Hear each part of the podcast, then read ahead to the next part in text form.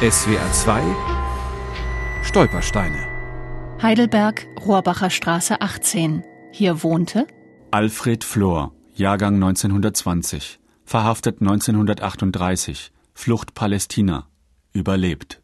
Es war eine ganz normale Arbeiterfamilie, die sonntags spazieren gegangen ist, mal irgendwo in der Gattewirtschaft ein Bier getrunken hat und eine Limonade und Brezel gegessen. Also eine ganz normale Familie und wie viele eben in der Zeit zwischen 1920 und 30 und 33 gelebt haben.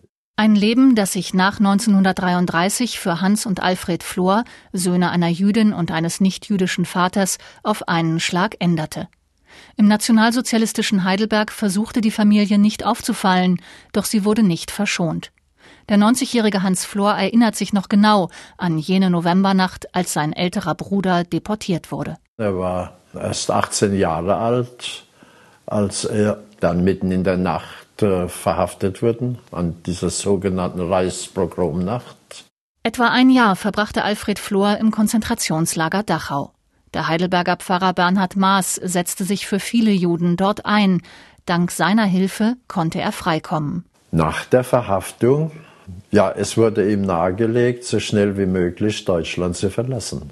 Dann hat er sich einem Kreis von ähnlichen jungen Leuten angeschlossen. Im Jahr 1940 konnte Alfred Flor aus Deutschland flüchten. Es dauerte mehrere Monate, bis er den Hafen von Haifa erreichte. Dort wurden er und hunderte andere illegale Einwanderer von der britischen Mandatsregierung auf dem Schiff Patria festgehalten. Denn die von den Engländern festgelegte Einwanderungsquote war schon längst überschritten. Nur noch Schiffbrüchige durften an Land kommen. Die Flüchtlinge auf der Patria sahen keinen anderen Ausweg, als das Schiff in die Luft zu sprengen. Die jüdische Widerstandsgruppe Haganah schmuggelte Sprengstoff an Bord. Das ist aber schiefgegangen. Das war wohl nicht so richtig berechnet, wie viel Dynamit das man da braucht. Da ist das ganze Schiff in die Luft gegangen. Und mein Bruder ist sozusagen mit der Unterhose ans Land geschwommen. Alfred Flor hatte Glück. Viele Flüchtlinge von der Patria kamen nicht in der neuen Heimat an, sondern ließen vor der Küste des damaligen Palästina ihr Leben. Seine Familie konnte Alfred Flor von der gelungenen Flucht nicht unterrichten.